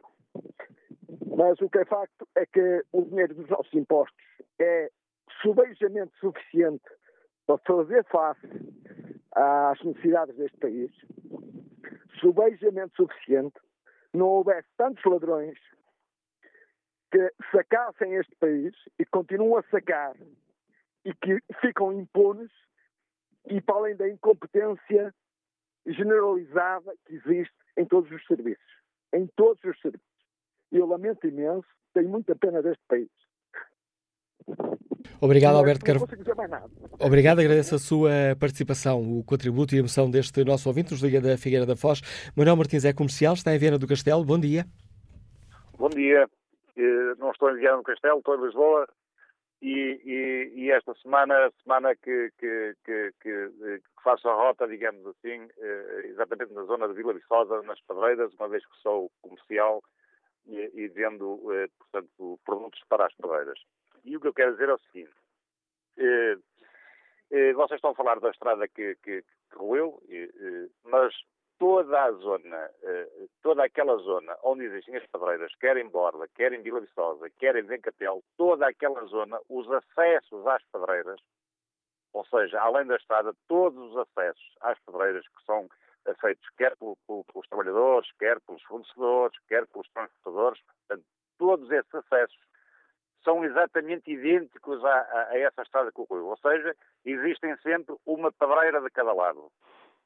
O que quer dizer que eh, eh, qualquer dia, o que aconteceu, creio que foi ontem, eh, é bem provável que possa, que possa acontecer novamente num outro acesso qualquer. E eu creio que isto tem a ver mais com a fiscalização, que não, que não entendo como é que aquilo é feito, mas creio que tem a ver com a fiscalização, porque a verdade é esta, que as pedreiras são mesmo juntas umas às outras e são, e são digamos, buracos bastante fundos mesmo, e onde os carros passam, onde os caminhões passam, onde as máquinas passam, onde as pessoas passam a pé, inclusive. Isto, não falando da estrada, mas falando dos acessos às pedreiras. E eu creio que tudo isto tem a ver com fiscalização. Não sei como é que ela é feita, mas, e, e não percebo da coisa, mas creio que o limite que se dá para, para, para, para os acessos é muito, muito estreito. Portanto, eh, eh, estamos a falar que passa, pode, passa à vontade um caminhão pelo outro, mas nada mais do que isso. Portanto, e eh, é bem provável que qualquer dia aconteça uma coisa exatamente igual à que aconteceu ontem, infelizmente. E é isto que eu tenho a dizer. Obrigado, Manuel Martins. Ora, este está a falar-nos daquela situação das uh, pedreiras. O próximo convidado do Fórum TSF conhece muito bem aquilo que estamos a falar. Bom dia, Nuno Gonçalves, líder ao Sindicato de Trabalhadores das Indústrias de Cerâmica, Cimentos, Construção, Mármores e Cortiças do Sul. Obrigado por ter aceitado este nosso convite para participar no Fórum TSF.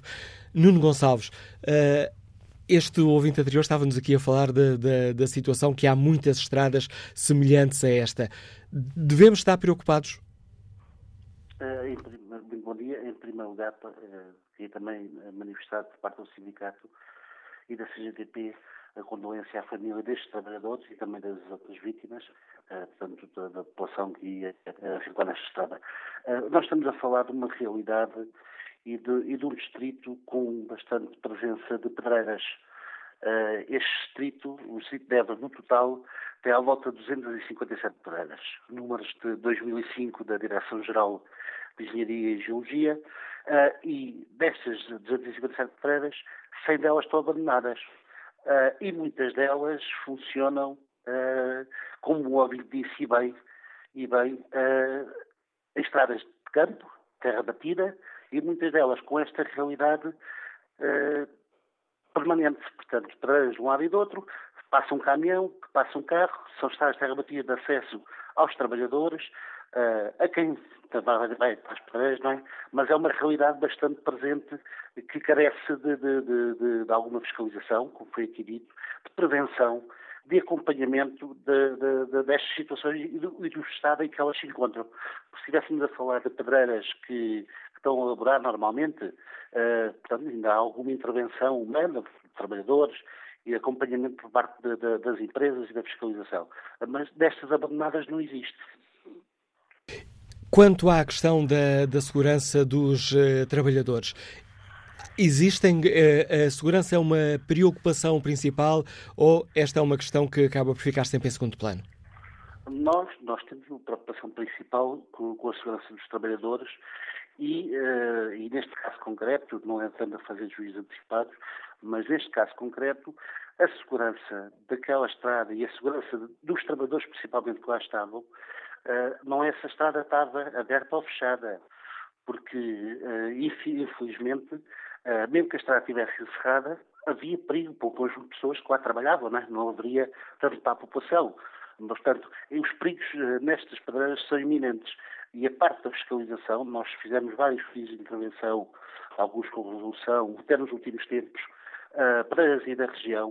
Uh, a ACT, a Entidade de Fiscalização do Trabalho, faz uma auto-notícia, uma auto-tomada de medidas, uh, mas depois não fiscaliza se foi cumprido as medidas que tomou. Portanto, há casos de, de, de fiscalização que não estão a acontecer. E a fiscalização aqui cabe não só à ACT, também cabe eh, à fiscalização das licenças por parte de, do Ministério da Economia da Direção-Geral de Engenharia e Geologia. Um, Nuno Gonçalves, eh, conhecendo bem a situação, em sua opinião, justificava-se que fosse feita uma inspeção extraordinária às condições de segurança uh, na área das pedreiras ali entre Vila Viçosa e Borba? Nós, uh, nós não, não, é em cima do acontecimento que acho que se consegue apurar melhor os assuntos.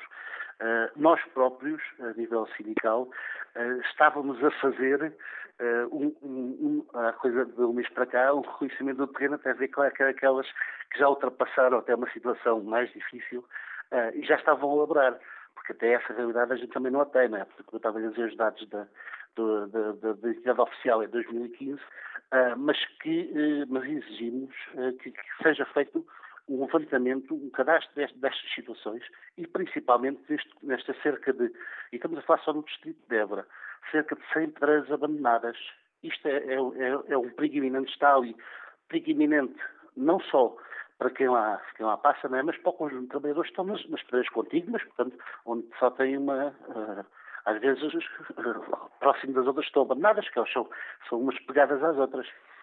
O, uh, o Nuno Gonçalves disse, acabou de nos dizer que o sindicato estava a fazer um reconhecimento do terreno. Que primeiro retrato nos pode dar desse, desse reconhecimento, Nuno Gonçalves?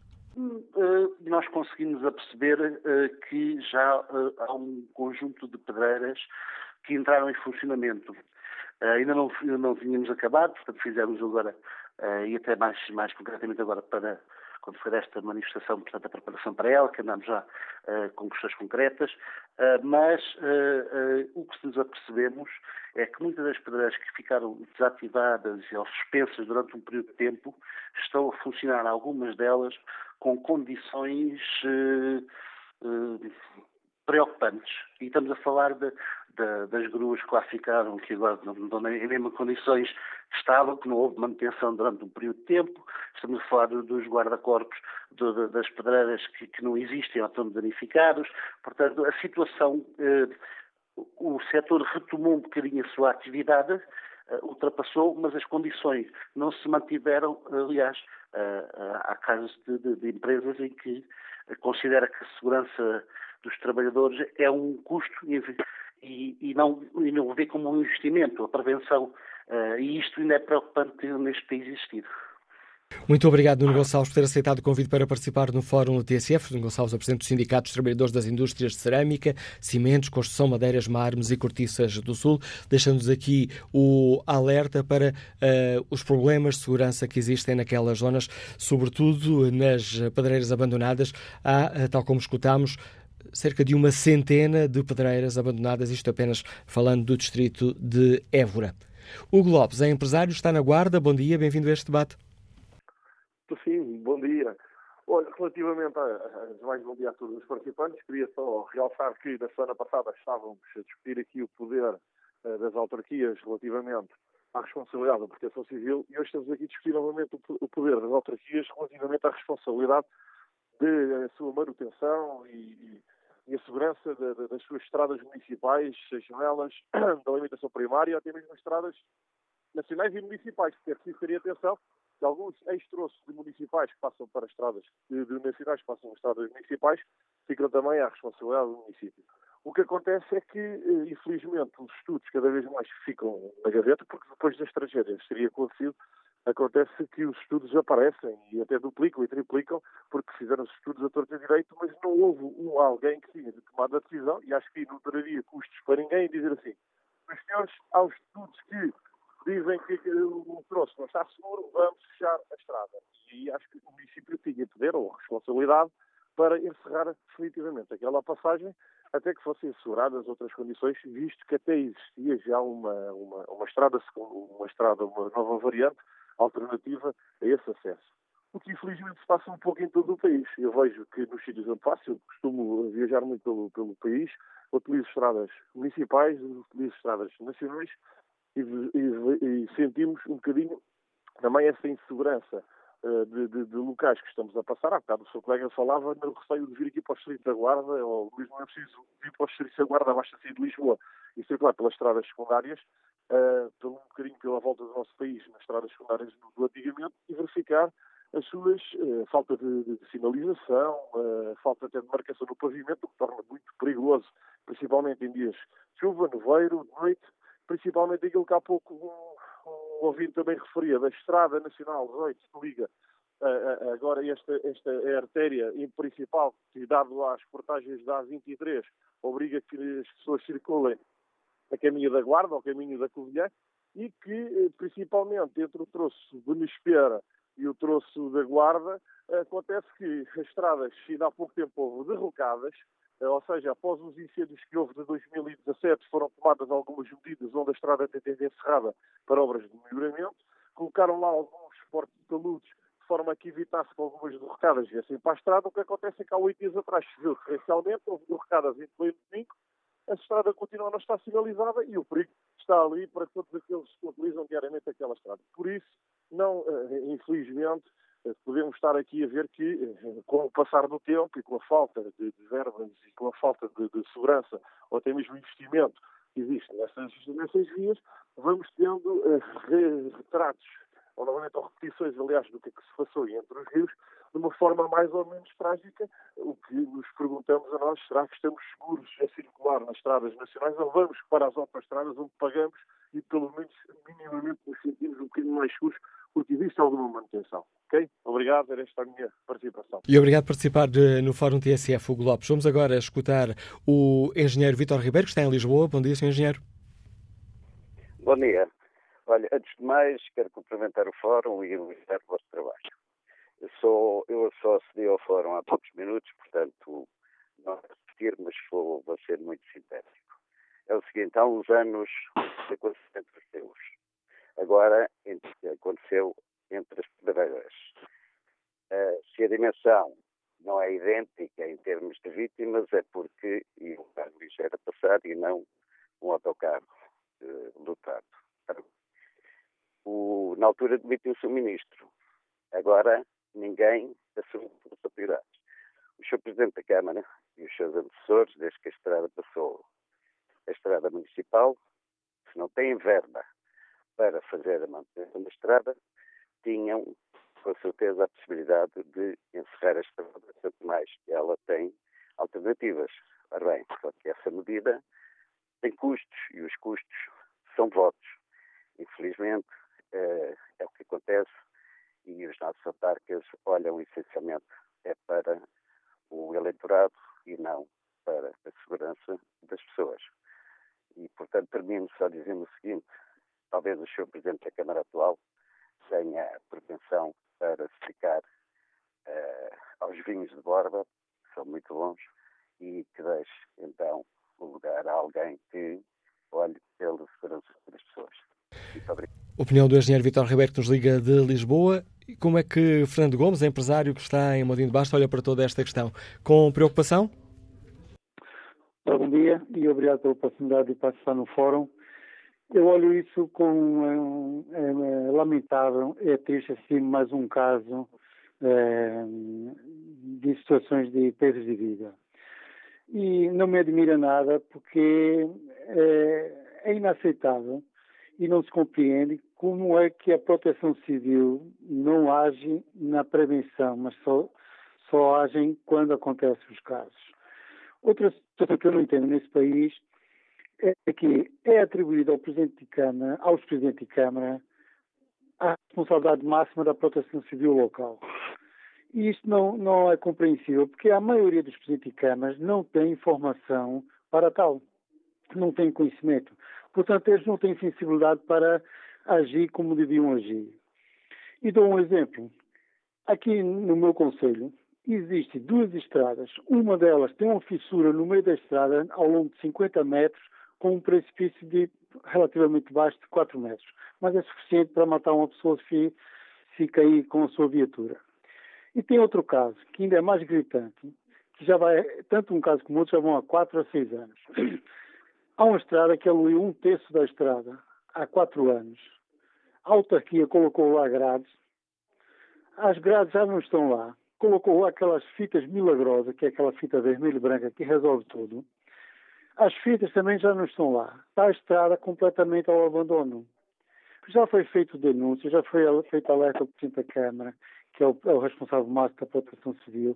Ignoram, desvalorizam e, se for possível, até fazem chacota disso. Eu fui Presidente da Junta de Freguesia aqui durante 12 anos. Fiz alertas. Fiz alertas ao, à Proteção Civil Distrital, que disse que não tinha como intervir. Isso não, não, não, se compreende, quer dizer, não há uma hierarquia. Ah, eu penso que a proteção civil distrital está sobre a, a, a local e por aí acima. Né? Agora, o, o, que é, o que se falou aqui é a responsabilização. Né? Quando acontecem esses casos, se o. Presidente da Câmara, se os Presidentes da Câmara dizem que não têm dinheiro, que encerrem, que feche a estrada e que venha cá alguém do Estado resolver esse problema. Agora, não se pode colocar em risco a vida das pessoas. E como foi dito aqui também, gasta-se muito dinheiro em festas e festinhas e festarolas, porque isso é que dá votos.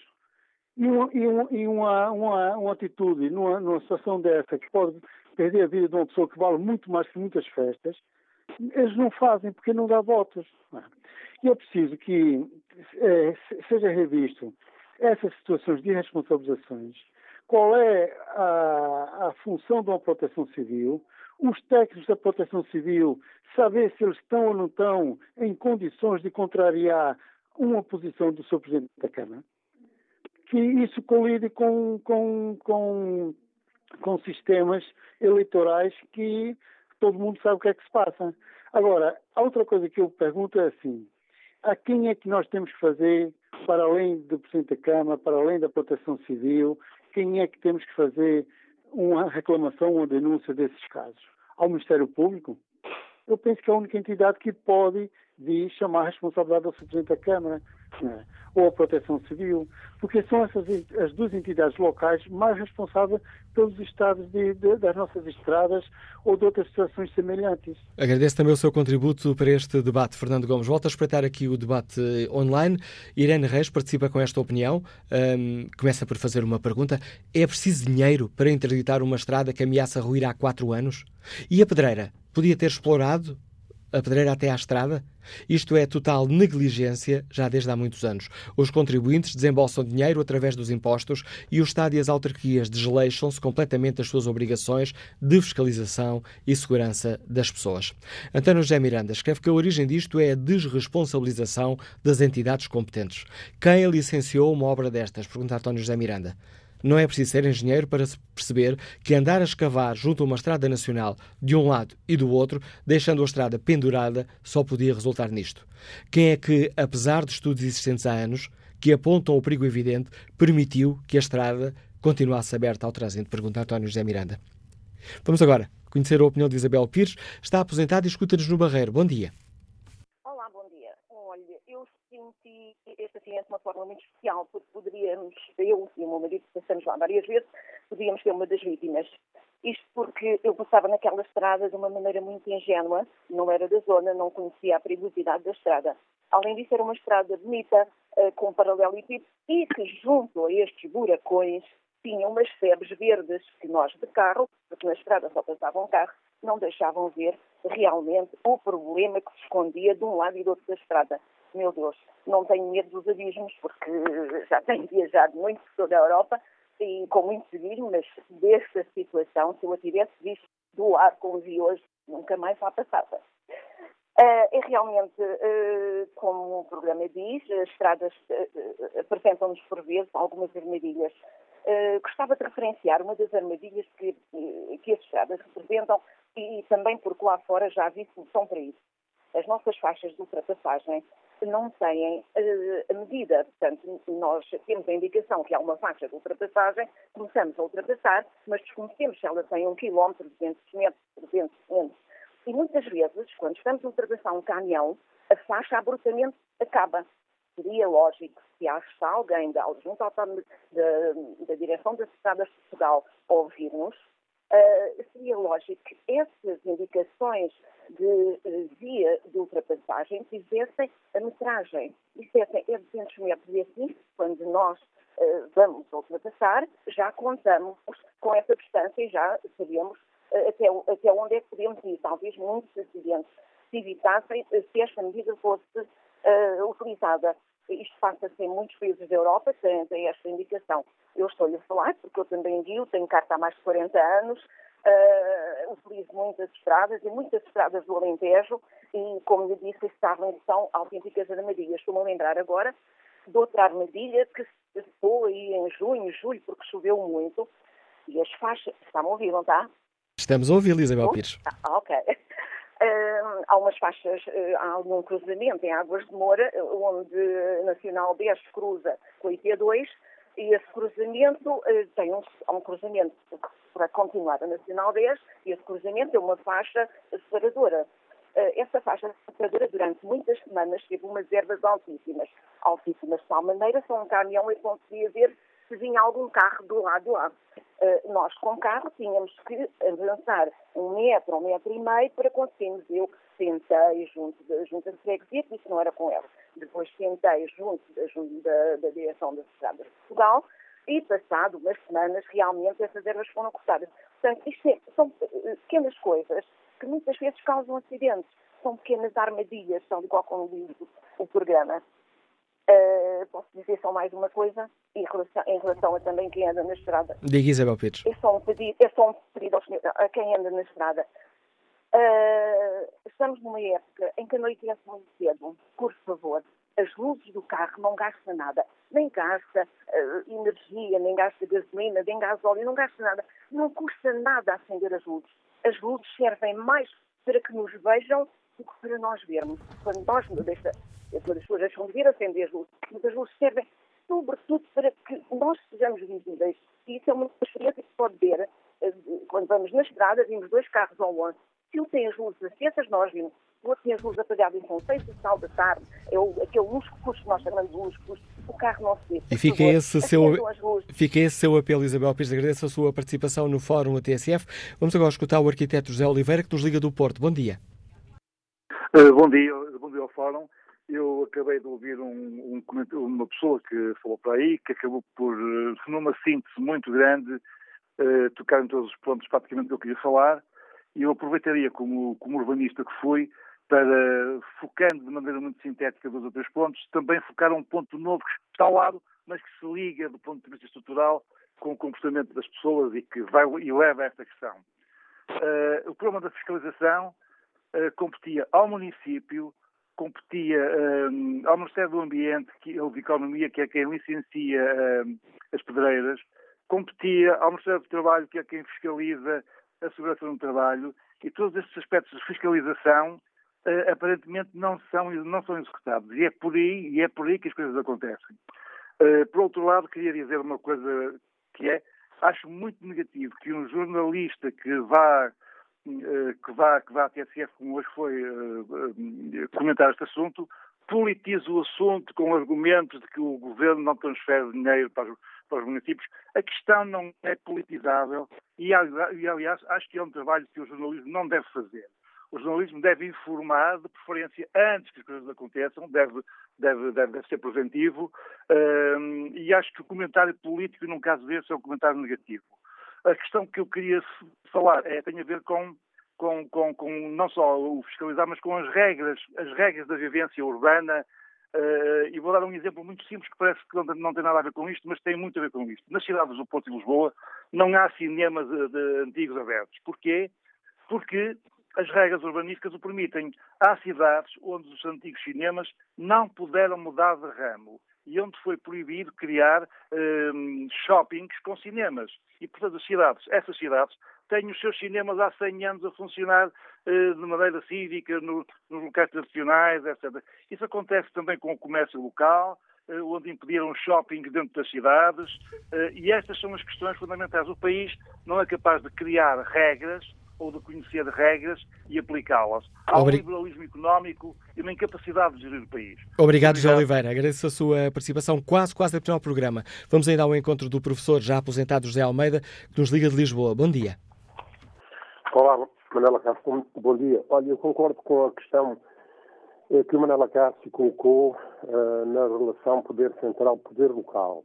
Mas relativamente a este, a este problema, não deixa de ser específico até ver situações destas, o público em geral desconhece. Mas ontem, através das imagens que foram apresentadas, uh, chegou-se à conclusão, ou verificou-se uh, claramente, que aquela ponte era uma espécie de viaduto entre ravinas. E porque eu ouvi há pouco vários intervenientes, pelo menos ligados à questão aí diretamente na, na parte das pedreiras, há mais situações semelhantes. Agora, este problema, por isso, não deixa de ser um problema específico. E porquê é que aconteceu? Nas pedreiras o problema verifica-se por haver entidades privadas que exploram até ao limite, e neste caso foi muito para além do limite, as possibilidades de extração da pedra. Ora, isto foi permitido e, e, e houve um fechar de olhos, ou por falta de fiscalização, ou por, uh, por, falta de cuidado na maneira como isto deve ser abordado. E mesmo para acabar, eu não quero tomar mais tempo. Para além do poder central, existe também o poder local. Fala-se no, no Estado Central. Então, e as autarquias também não são Estados? As autarquias não estão próximas dos problemas, não são, não são quem deve, em primeira instância, tentar tomar contato com os problemas e tentar, uh, em uma primeira análise, abordá-los e tentar resolvê-los. Era isto, Manuela Castro. Muito obrigado. Bom dia. Bom dia, José Almeida. Agradeço a sua participação no Fórum TSF. Termino com, voltando aqui a espreitar o debate online. Segundino Santos uh, participa com esta opinião. Esta tragédia e outras que aconteceram no nosso país só têm um culpado, o Estado. O Estado só fiscaliza aquilo que dá dinheiro. Multas de trânsito automóvel, juntas médicas para custar o subsídio de doença, etc, etc. O Estado descarta tudo o que lhe dá responsabilidade. As estradas, que empurra para as autarquias sem compensação, vão dar o resultado que aconteceu ontem. Quanto ao inquérito que está na página da TSF na internet, perguntamos aos nossos ouvintes se o Estado cumpre a tarefa de fiscalizar estradas e pontes. 60% dos ouvintes respondeu não.